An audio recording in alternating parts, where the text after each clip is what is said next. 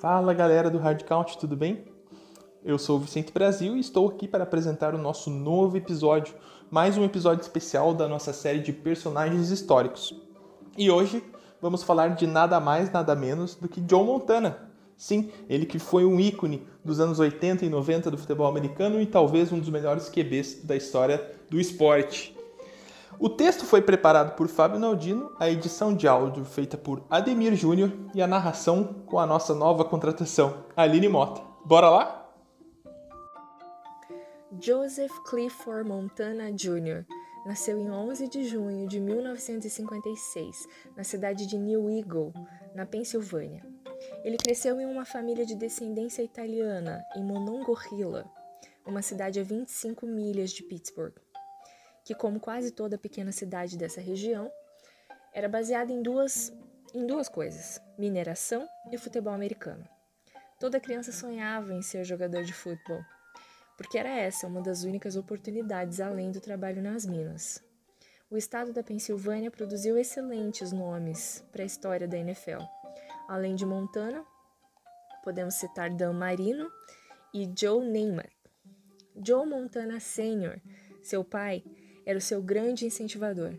Filho único, Joe tinha todas as atenções voltadas para si, para o bem ou para o mal.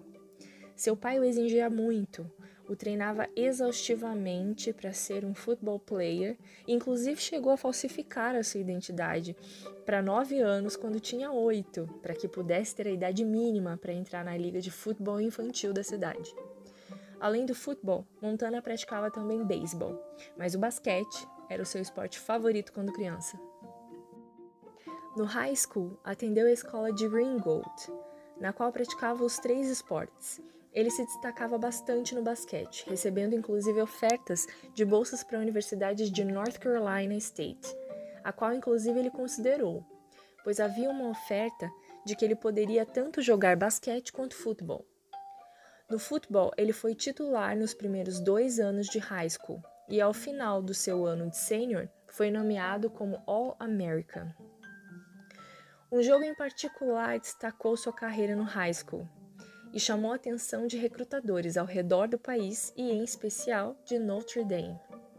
Apesar da derrota contra, contra Monocin High School, Montana completou 12 de 22 passes para 223 jardas, 3 CDs de passe e um corrido. Lembre-se, de que estamos no ano de 73, ou seja, em uma época em que os ataques aéreos eram de uma realidade bem diferente dos dias de hoje. Joe, então, escolheria a Universidade de Notre Dame para dar sequência na sua carreira no futebol.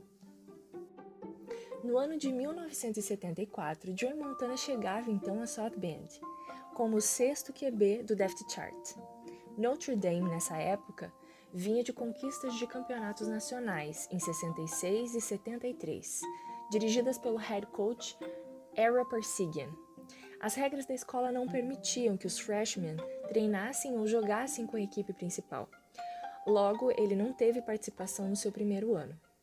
Em 1975, no entanto, demonstrou potencial no Spring Training, a ponto de seu novo head coach, Dan Devine, declarar à esposa que escalaria Joey Montana no último treino do Spring Training. Sua esposa, surpresa, perguntou: Quem é Joey Montana? E ele respondeu: Esse cara vai sustentar a nossa família pelos próximos anos. Ainda assim, em 1975, ele não foi considerado pronto para ser o titular em tempo integral, mas já começava a ter participações importantes em alguns jogos com tempo limitado de atuação. E aí começava a principal marca da carreira de Montana: os comebacks com nível alto de atuação em momentos de pressão. Para você que ouviu o especial sobre o Tom Brady e sabe que Montana era seu ídolo, consegue enxergar algumas semelhanças? Chegando no college muito baixo no depth chart, tendo que conquistar o seu espaço, atuar sob pressão, comebacks, com certeza aí vemos a influência de Montana no mental do jogo de Brady.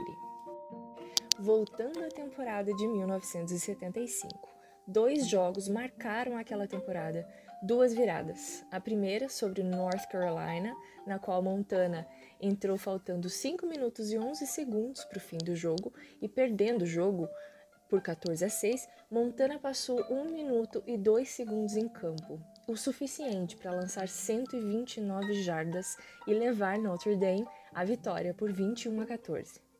O outro contra Air Force, no qual ele entraria novamente no quarto quarto, perdendo por 30 a 10 e venceria o jogo por incríveis 31 a 30.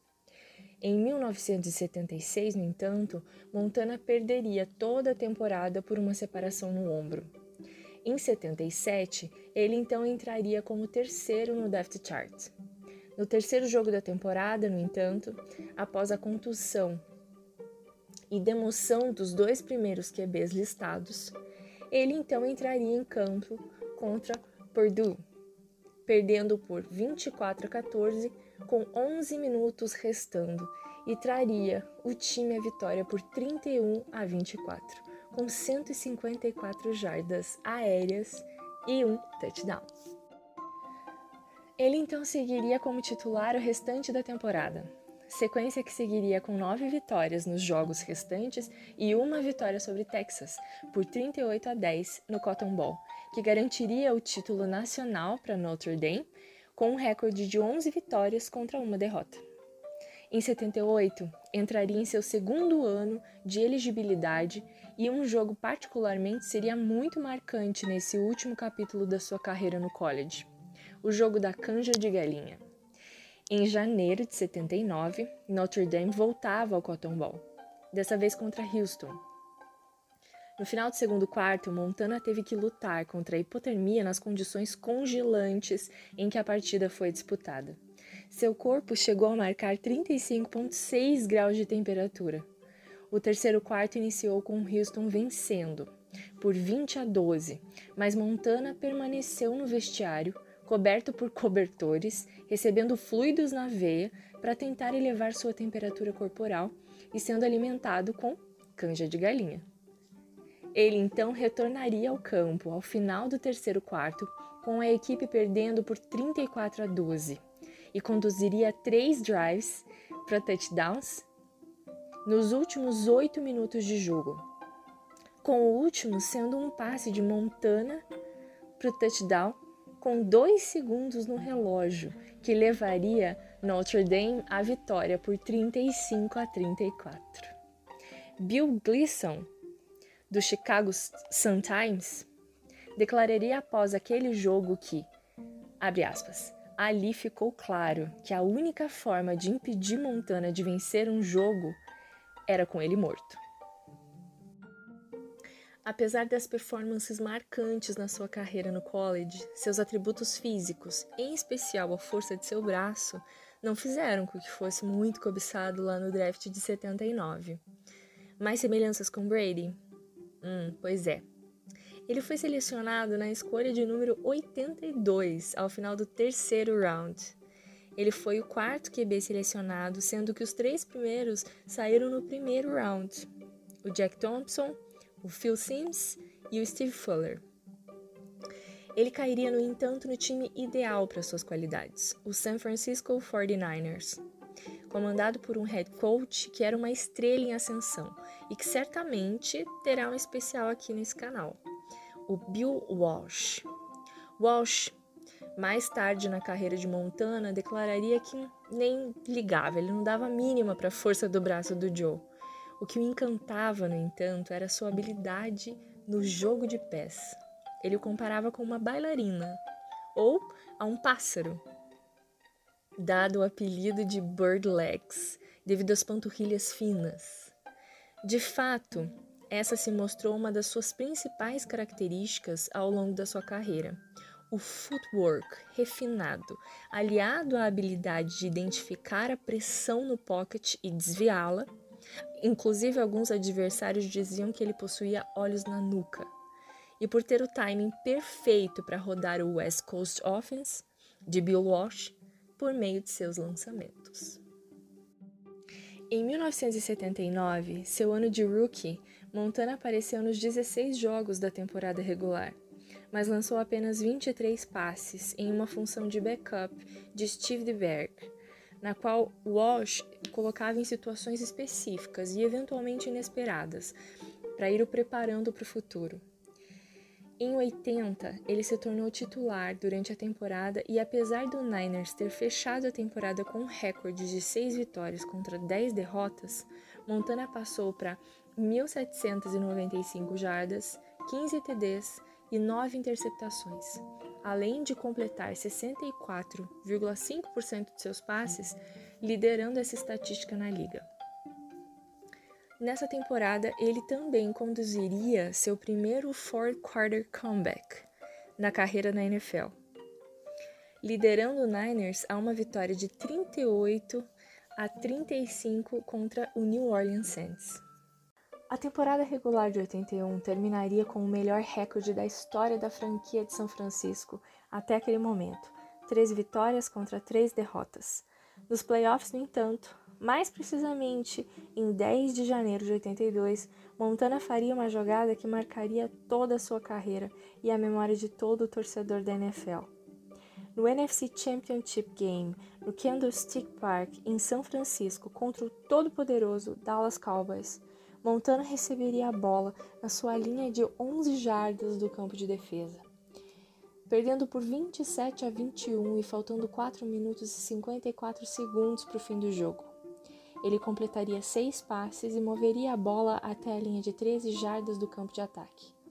Depois de um passe incompleto e um ganho de 7 jardas, São Francisco encarava uma terceira descida da linha de 6 jardas do campo de ataque. Montana recebeu o snap, se moveu para a direita e lançou com o corpo caindo para trás uma bola bem alta em direção ao fundo da endzone. Seu principal receiver, Dwight Clark, faria um catch alto para o touchdown, que após o ponto extra viraria o placar para 28 a 27, faltando 51 segundos. Essa jogada ficou conhecida como The Catch, não só pela sua execução única, mas sim também porque marcou uma troca de poder do Cowboys para o 49ers. A temporada então seria culminada com uma vitória sobre os Cincinnati Bengals, no Super Bowl 16 por 26 a 21, com Joey Montana completando 14 de 22 passes para 157 jardas, um TD lançado e um corrido. Essa execução marcaria o seu primeiro Super Bowl MVP de Montana, que levaria ainda mais dois deste prêmio na sequência da sua carreira. A temporada de 82 foi bastante prolífica estatisticamente para Montana, mas a greve de associação dos jogadores encurtaria a temporada para nove jogos. São Francisco ficaria de fora dos playoffs e isso, pasmem os senhores, faria com que o Walsh considerasse trocar Montana no draft de 83, visando a seleção do QB John Elway, então de Stanford. Porém, reconsiderou essa decisão. A temporada de 83 acabaria com 3.910 jardas aéreas, 26 TDs e 10 interceptações, e um recorde de 10 vitórias e 6 derrotas.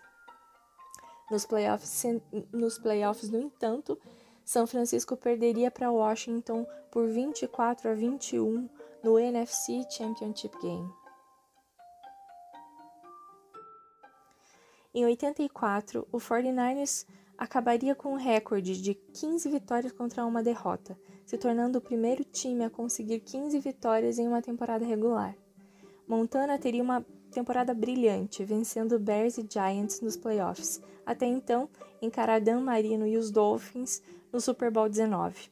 Montana completaria 24 de 35 passes para 331 jardas e o 49ers derrotava Miami por 38 a 16, com Joe levando seu segundo Super Bowl MVP. Bill Walsh, depois desse jogo, declararia, abre aspas, John Montana é o melhor QB hoje, talvez o melhor de todos os tempos. Fecha aspas. Depois da temporada de 85 acabaria uma derrota para o Giants e a de 86 ser marcada por uma contusão séria na coluna, que para alguns médicos indicaria a aposentadoria do atleta, Montana retornou aos gramados no mesmo ano. Já a temporada de 87 seria marcada não só pela derrota para o Vikings no Divisional Round, mas também pela trade que buscou no nos Buccaneers o QB Steve Young. Young passaria a entrar nos jogos esporadicamente, tomando tempo de jogo de Joe, que apesar de publicamente não declarar nada polêmico, claramente não estava satisfeito com a situação. A temporada de 88, então, começava com essa controvérsia. Em um dos momentos não muito brilhantes e memoráveis da carreira de Walsh, Young apareceria em boa parte dos 11 primeiros jogos, apesar de Montana receber maior tempo de jogo. Essa fórmula, no entanto, não funcionara muito bem, e quando os Niners se viram com um recorde de seis vitórias contra cinco derrotas e as chances de playoffs ameaçadas, decidiram então estabelecer Montana como starter, que levaria o time a fechar a temporada com 10 vitórias contra 6 derrotas, garantindo a ida aos playoffs. São Francisco então venceria Vikings e Bears, o Bears com uma jogada marcante, um passe de 61 jardas de Montana para Jerry Rice no gel do Soldier Field, para então novamente encarar o Bengals no Super Bowl. Como sempre, Montana guardaria o melhor para o final, ele teve uma das melhores partidas da sua carreira: 23 passes completos de 36 tentados, 357 jardas lançadas, um recorde no Super Bowl, e dois TDs. Mesmo assim, o Niners se encontrar em uma situação de estar perdendo por 16 a 13, faltando 3 minutos e 20 para o fim do jogo, e com a bola na sua própria linha de 8 jardas. Antes deste drive começar, Montana teve mais um momento clássico que entrou para a história. Em um timeout de TV, aguardando o reinício da partida, diante da tensão do placar adverso e do drive que estava por vir, Montana comenta com um dos seus colegas no huddle, aspas, Ei, aquele ali não é o John Candy na arquibancada? Fecha aspas. O fato é lembrado até hoje como um exemplo da calma que Montana demonstrava nos momentos de pressão, que o renderam o apelido de Joe Cool. Montana calmamente moveria o ataque do 49ers com oito passes completos de nove tentados, finalizando com um passe para o TD da vitória para John Taylor, com 34 segundos no relógio. A temporada de 1989 seria de uma dominância completa. O 49ers acabaria com um recorde de 14 vitórias contra duas derrotas, sendo que as duas derrotas foram por uma diferença de 5 pontos no total. Montana lançou 3.521 jardas, 26 TDs e 8 interceptações e recebeu o prêmio de MVP da temporada. No Super Bowl, Montana destruiria o Denver Broncos por 55 a 10, lançando 5 TDs e mais uma vez zero interceptações, e venceria o terceiro Super Bowl MVP. Esse jogo marcaria o último Super Bowl vencido por Montana e suas estatísticas nesses quatro jogos são impressionantes: 11 TDs e zero interceptações. A temporada de 1990 acabaria com uma derrota no NFC Championship Game para o New York Giants, que viria a ser o campeão daquele ano. Montana saiu contundido dessa partida após levar uma pancada em um sec ao sair do pocket. As temporadas de 1991 e 1992 seriam marcadas por contusões no cotovelo. Joe perdeu toda a temporada de 91 e parte da de 92.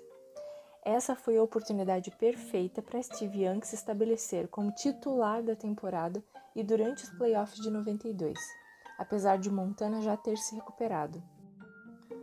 Montana não mais teria um snap como jogador do 49ers. A controvérsia na off-season da temporada de 93 começou com força total. Young havia se provado efetivo na ausência de Montana e não aceitaria mais a reserva caso Montana voltasse mas também havia um sentimento de que Montana era a cara da franquia e não poderia sair. Houve um pesado conflito interno e Montana acabou pedindo para ser trocado. Young só venceria seu primeiro e único Super Bowl em 94. quando então declarou ainda no gramado após a vitória contra o San Diego Chargers, Por favor, tirem esse macaco das minhas costas agora. Fecha aspas, fazendo referência à pressão que sofria da torcida por ser indicado como responsável pela saída de Montana de São Francisco. Há também uma polêmica de que havia um conflito de poder entre Walsh e Montana. Walsh se sentia responsável pelo sucesso de Montana e Montana achava que Walsh não seria nada sem ele. Obviamente, nada nesse sentido se tornou público, mas fontes internas na época alegam que isso sim acontecia. Montana então foi trocado para o Kansas City Chiefs e decidiu utilizar a camisa 19. Ele chegou carregando a esperança da equipe de voltar a ser competitiva. Os Chiefs contavam com rostos familiares, como por exemplo o coordenador ofensivo Paul Hackett, que havia sido seu QB coach em São Francisco. E olha só um fato curioso: em seu primeiro treino nos Chiefs, os jogadores da defesa da equipe mesmo ao final de sua sessão, continuaram no gramado. Isso porque queriam ver o Joe Montana jogar. A temporada de 93 seria marcada por mais uma seleção ao Pro Bowl e por duas vitórias com comebacks nos playoffs, contra Steelers e Oilers. No AFC Championship Game, Kansas City perdeu para o Buffalo de Jim Kelly, com Montana saindo do jogo com uma concussão no terceiro quarto. Em 94, Montana retornaria saudável e seria titular em 14 dos 16 jogos. Houve jogos marcantes nessa última temporada, como por exemplo a vitória com o comeback contra o Broncos de Elway e a vitória contra seu ex-time São Francisco, comandado por Steve Young, no qual o Chiefs venceu por 24 a 17. O Kansas City fecharia a temporada com um recorde de nove vitórias contra sete derrotas e acabou perdendo para o Dolphins no Wild Card por 27 a 17, marcando a última partida da carreira de Joe Cole. Apesar de não ter vencido títulos, a torcida de Kansas City lembra com muito carinho dessa passagem de Joe Montana e a recíproca é verdadeira. Joe, sempre que pode, elogia a torcida de Kansas City e a sua paixão pelos Chiefs. Ele considera o Arrowhead Stadium como o estádio mais barulhento que já jogou. Em 18 de abril de 1995, Joe Montana anunciou sua aposentadoria em São Francisco, com grande público. O evento foi transmitido pela TV e teve discursos que incluíram John Madden e Bill Walsh. E assim se encerrava a carreira de um quarterback que marcou uma geração, sendo o principal QB dos anos 80 e o melhor de todos os tempos até o momento da sua aposentadoria. No ano 2000, Joe Montana foi indicado e entrou para o Hall da Fama da NFL. Obviamente, com a evolução do jogo, estatisticamente Montana fica atrás de muitos QBs atuais, mas não se pode negar. Poucos tiveram desempenhos tão monstruosos em Super Bowl como o nosso querido Joe Cool.